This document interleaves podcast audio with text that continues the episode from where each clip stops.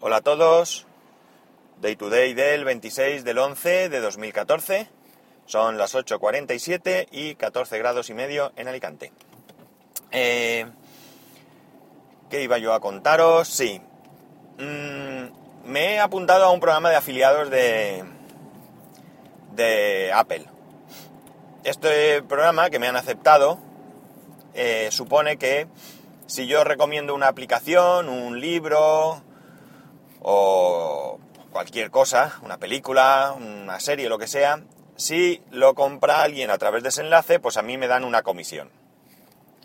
De momento no sé muy bien cómo va porque me aceptaron ayer y le he echado un vistazo por encima. Yo tengo que crear los enlaces o poner un widget en mi, en mi web o algo.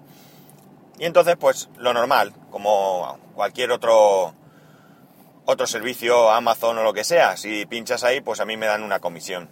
Imagino que las comisiones, desconozco de qué tipo son, pero serán bien pequeñas, porque claro, sobre una aplicación de 0.89, pues no creo que puedan que puedan darme ahí gran cantidad. Pero bueno, es una cosa que en principio no, no molesta. Y así cuando recomiende alguna aplicación, pues, pues puedo ponerlo en el blog a través de con ese enlace o si lo pongo en las notas del podcast, ya digo, tengo que estudiar un poco cómo va, pues poco a poco irá sumando. Y oye, pues si eso hace que, que cubra parte de mis gastos, ya sea de Spreaker, del blog mismo, o si me sirviera para comprar o, o para que me cueste algo más, menos, pues algún, yo que sé, un micrófono, un algo, pues mira, bienvenido sea. No tengo mucha fe en esto, sinceramente.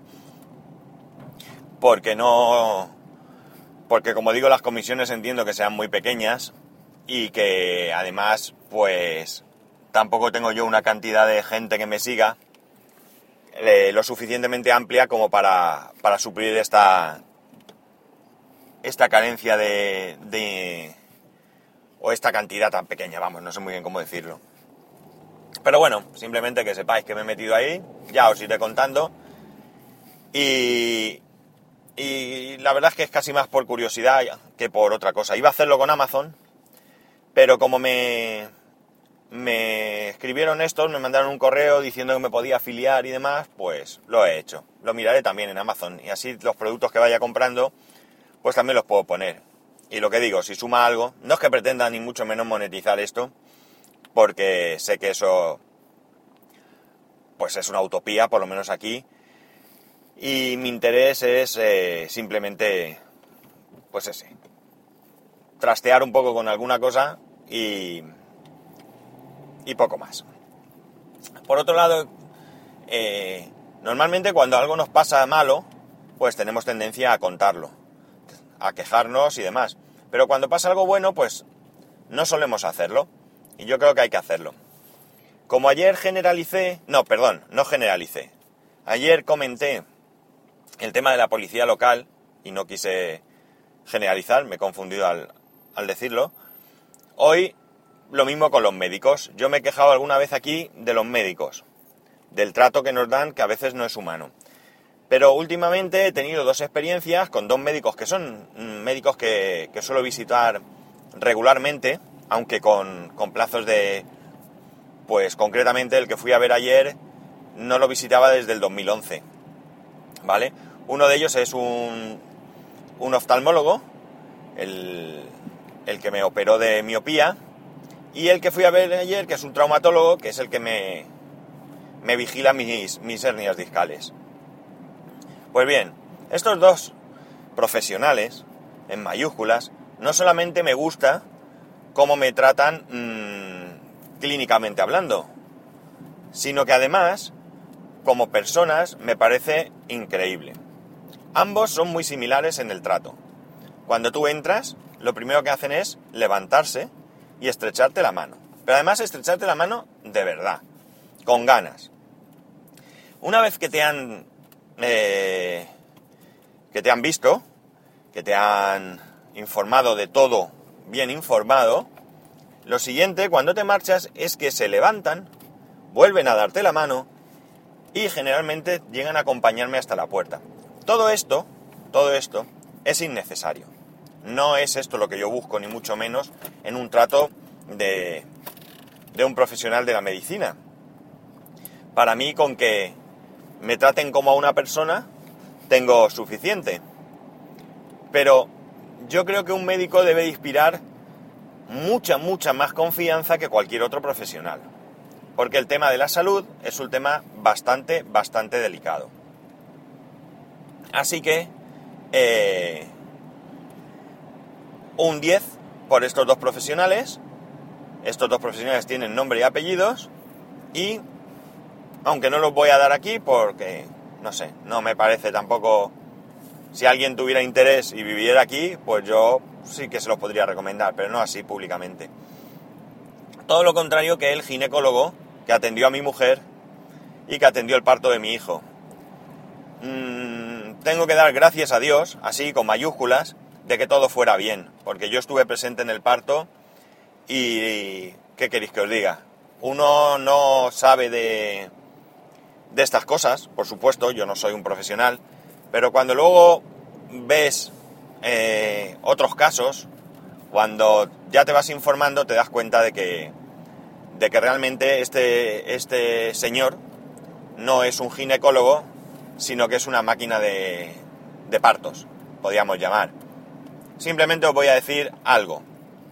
A mí me decían muchas personas que no les gustaba este médico porque tenía tendencia a adelantar los partos. Yo siempre decía lo mismo, yo no tengo queja. Para mí, pues bien. Pero es que el parto de mi hijo lo adelantó. Pero es que luego me enteré que el mismo día, el mismo día que nació mi hijo, él atendió seis partos. Por cierto, a 1.800 euros cada parto, ¿eh? que se lleva el señor. Seis partos. Seis partos, todos ellos adelantados. Y a lo mejor no tiene absolutamente nada que ver esto.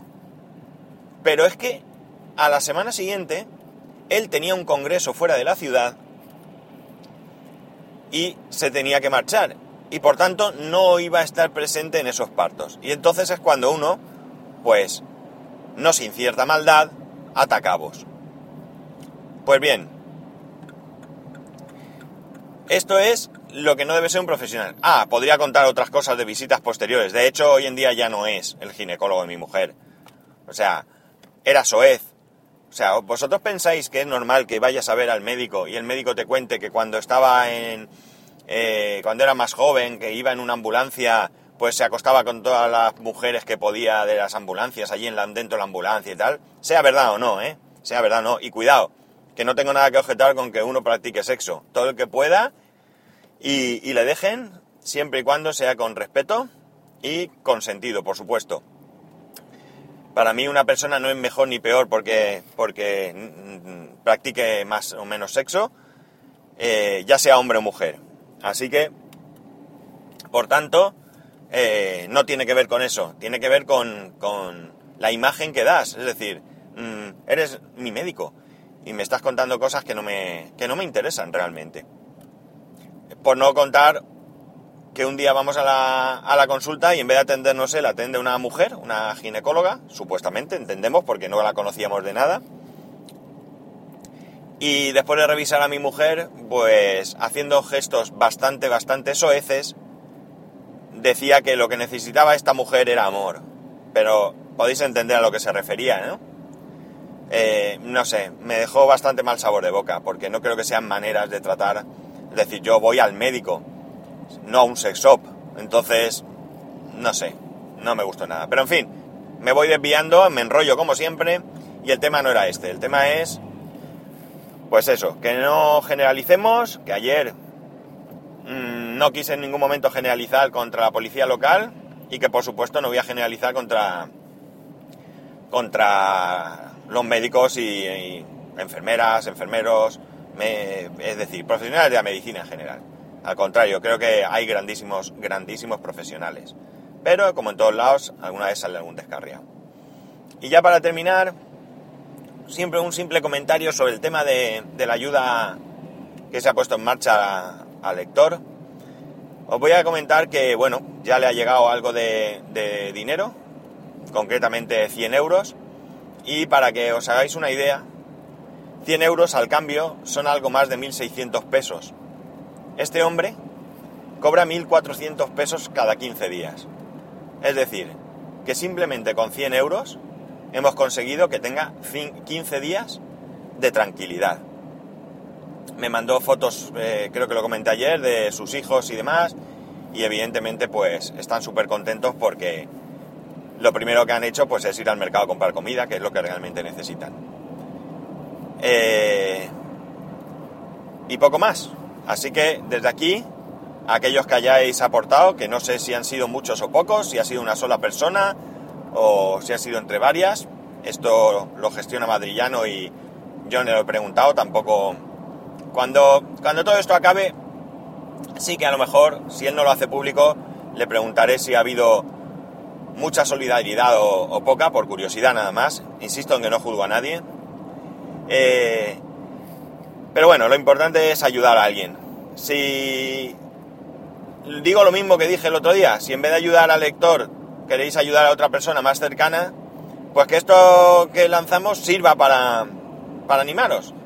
Vamos a intentar aportar nuestro pequeñito, pequeñito granito de arena para mejorar la situación de personas, muchas de las cuales, hasta no hace mucho, tenían una vida tan parecida a la nuestra como pueda ser.